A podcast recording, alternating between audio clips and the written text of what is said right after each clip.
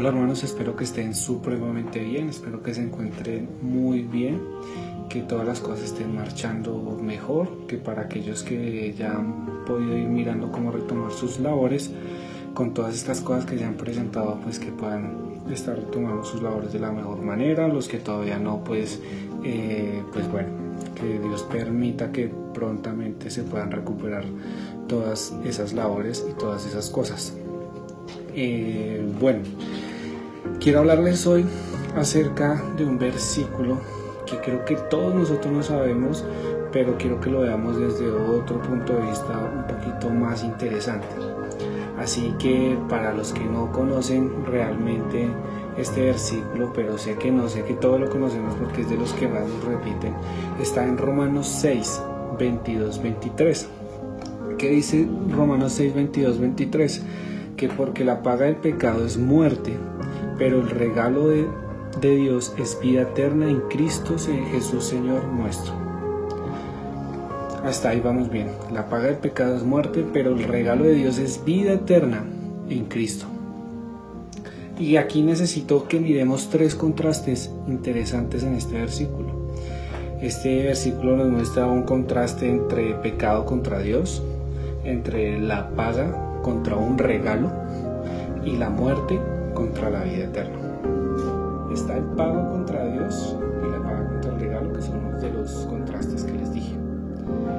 Ahora bien, yo creo que cuando la mayoría de las personas escuchan la frase la paga del pecado, creen que el significado es algo como que el pago que recibes cuando pecas. O sea, la paga del pecado se deduce como el pago por pecar.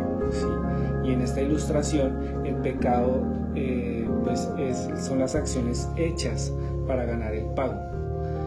Y no creo que esa sea la ilustración que nos quiera dar Pablo en este versículo.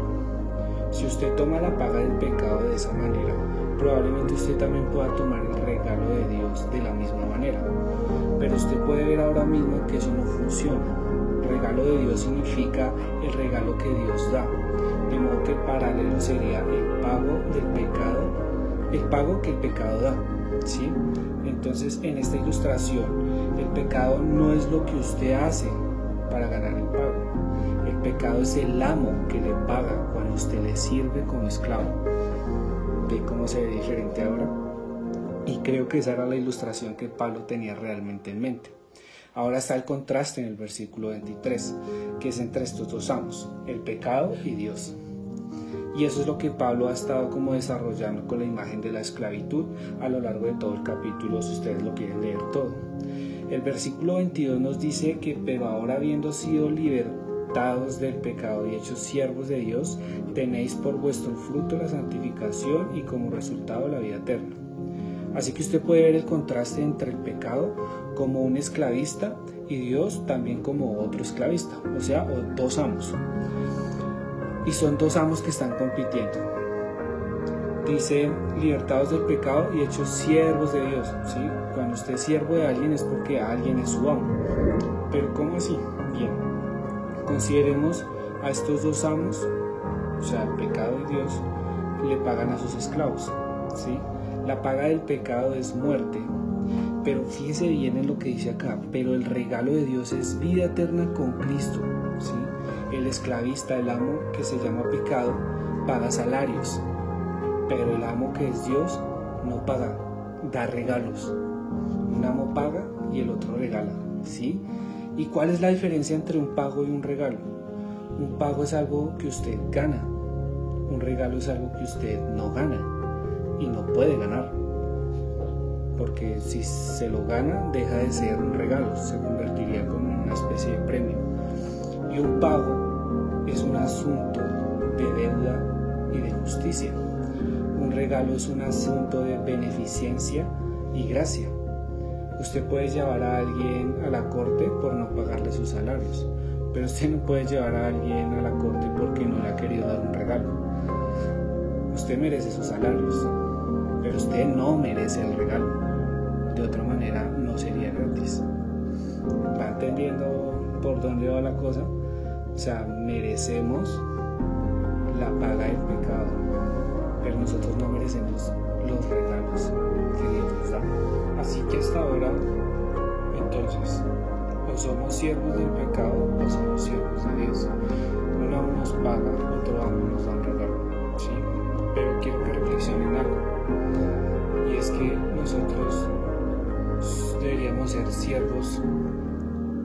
Solo debería existir una esclavitud, entre comillas esclavitud, que sería la verdadera esclavitud y esta sería ser siervos de Dios, o sea, que Dios fuera nuestro amo.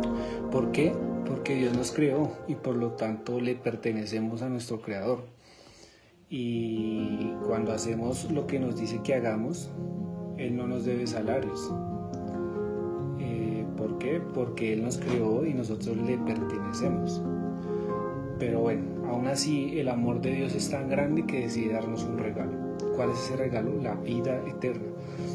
¿Y qué pasa con esto? ¿Qué hace que esto sea tan bueno y que sea tan único? ¿Y por qué Dios tiene que ser mi verdadero amo y propietario? Pues, a ver, ¿por qué eso es una buena noticia? Pues porque ganar salarios nos empobrece y esperamos que el pago recupere la pérdida de lo que estamos dando a cambio de ese salario, ¿no? Y para, pero obtener regalos no empobrece a nadie. Y el pecado significa que el amo necesitará de nuestro trabajo y así recompensarlo, recompensarlo entre comillas.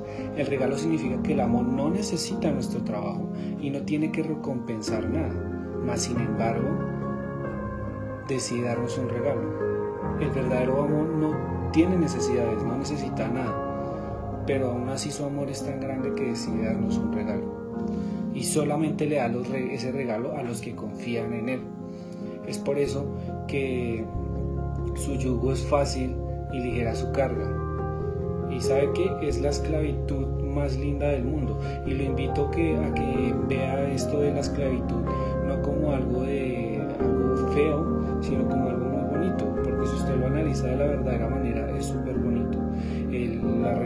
que tenemos por ser siervos de Dios, una vida eterna, es que ya lo bien, tener una vida eterna es algo súper increíble, hermanos. Entonces, hay algo muy engañoso y malévolo sobre el pecado como amo. Y es que sus demandas todas parecen agradables. O sea, nadie peca por necesidad. O sea, usted no necesita decir mentiras, usted no necesita eh, ser rebelde, usted necesita ser desobediente. Nadie peca por necesidad. El pecado ejercita su poder como amo por los placeres que promete. Aún así, cuando obedecemos el pecado, se siente como la libertad supuestamente, pero no se siente como que estamos ganando un salario.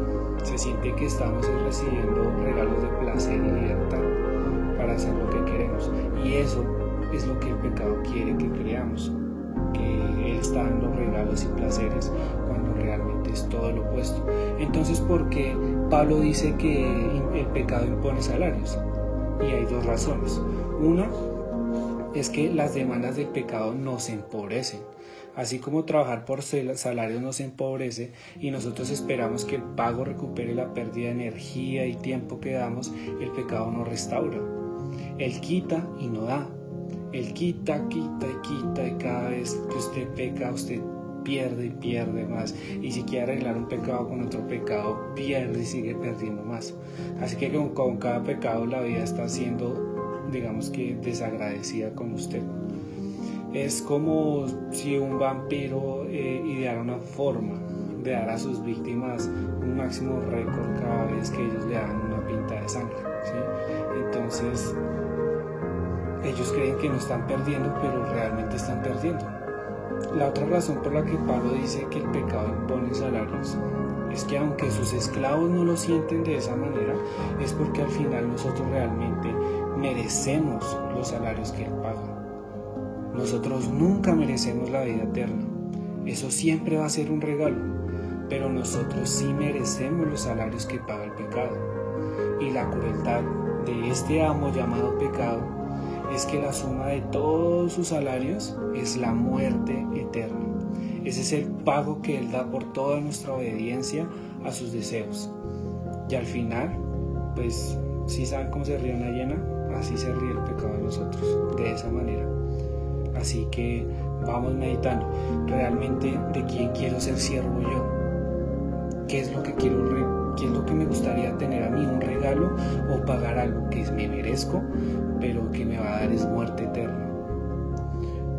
¿A quién no le gustan los regalos? Yo creo que a todos nos gustan los regalos, ¿no? Y qué mejor regalo que la vida eterna. Y creo que nosotros a veces desvalorizamos mucho ese concepto de la vida eterna. Creemos que la vida de aquí es, lo es todo. Y no lo es todo, hermanos. No lo es todo. De verdad que eso es algo muy chiquito comparado a lo que Dios nos está dando, pero a veces nuestra mentalidad es tan limitada que no alcanza a comprender estas cosas tan grandes. Bueno, hermanos, ahora que miremos el tercer contraste, la muerte contra la vida eterna. Consideremos esto, muerte contra vida.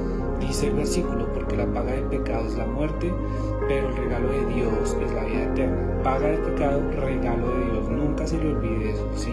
El pago supremo y final del pecado es la muerte. El regalo supremo y final de Dios es la vida eterna. Y puesto que la vida eterna es eterna, pues que la muerte que es, la muerte es eterna también. Y pues de la que está hablando este versículo. Y todos los beneficios del pecado, en resumen, son esto, muerte eterna. Y todos los beneficios de Dios, en resumen, son vida eterna. Y aquí se presenta el paralelo entre los dos amos y se rompe completamente. El pecado aquí, aquí se rompe completamente porque, porque el pecado no tendrá voz en la vida eterna, pero Dios tiene toda la palabra y voto soberano en el pago de la muerte eterna. Y aquí hay otra enorme tragedia en los esclavos del pecado porque ellos continúan pensando que su verdadero amo, que es el pecado, eh, parece que les está recompensando con cosas que les gustan. ¿sí? Eh, cuando uno miente por cosas que me benefician, entre comillas, usted siente que todo bien. Cuando usted engaña, eh, bueno, tantas maneras que tanto usted como yo lo sabemos muy bien, que se presentan y creemos que, mejor dicho, estamos haciendo las cosas bien, nadie se está dando cuenta, eso finalmente no estoy pagando nada, la gente que no conoce de Dios finalmente cuántas veces me engaña, cuántas veces me hace esto, lo otro, y vea cómo les va la vida, les va re bien. Pero eso es lo que el pecado realmente quiere que usted piense, que, no, que el pago es bueno, ¿sí? Entonces, eh, quiero que piense que, pues, Él quiere que ustedes sigan pensando esas cosas. Pero lo que pasa es que Él no es un amo verdadero, es un pretendiente de amor, ¿sí? Y al final simplemente va a desaparecer. ¿Y qué va a pasar? Que va a dejar a todos sus siervos frente al juicio de Dios. Y ahí es que las cosas se van a empeorar muchísimo. Porque eso, significa que cuando usted esté delante del verdadero amo, este le va a juzgar y le va a dar los motivos y las razones que usted le dio para que usted su pago final sea la muerte eterna. Y quiero hacer un paréntesis aquí súper rápido. El infierno no es como se pinta, hermanos. El infierno no es fuego y que se van a sentir siempre, como muchas veces lo dicen.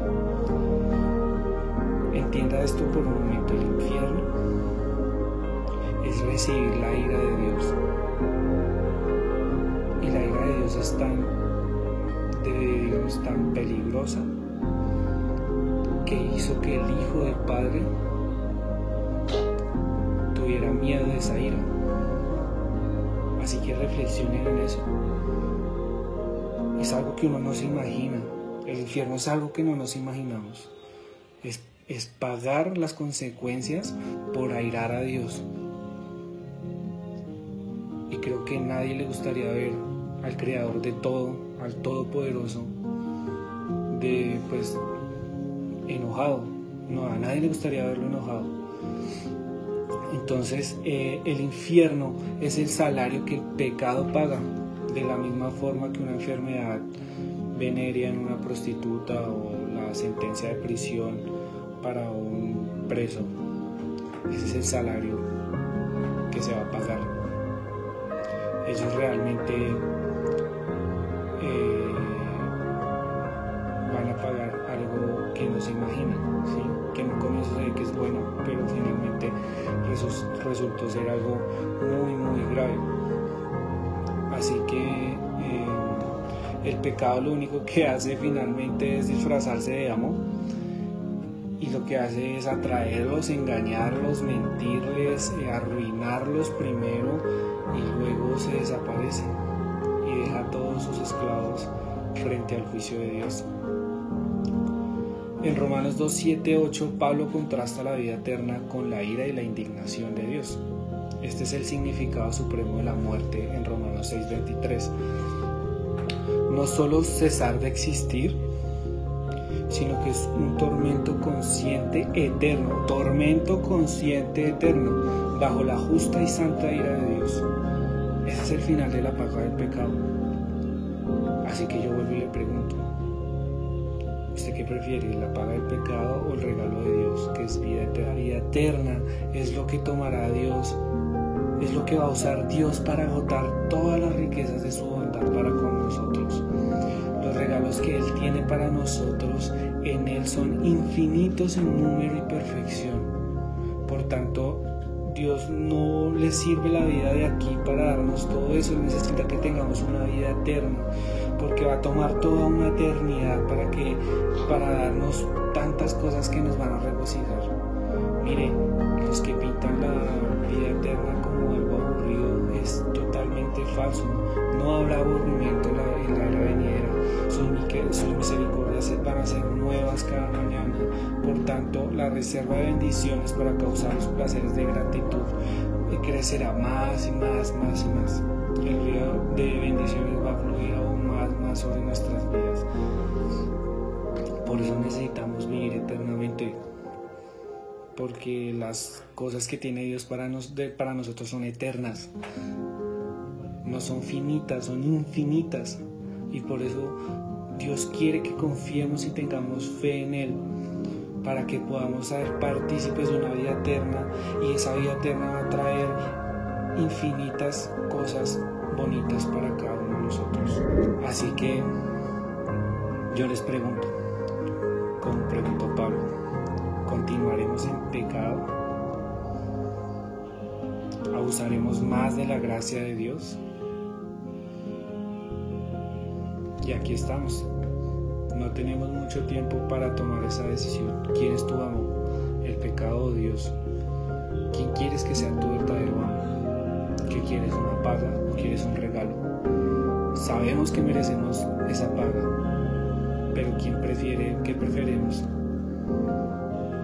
piénselo bien, medítelo bien y por esas cosas, oremos para darle gracias a Dios por ese regalo tan maravilloso que nos ha dado. Bendiciones para todos, que Dios me los guarde muchísimo, los quiero mucho, un abrazo gigante, bendiciones, chao chao.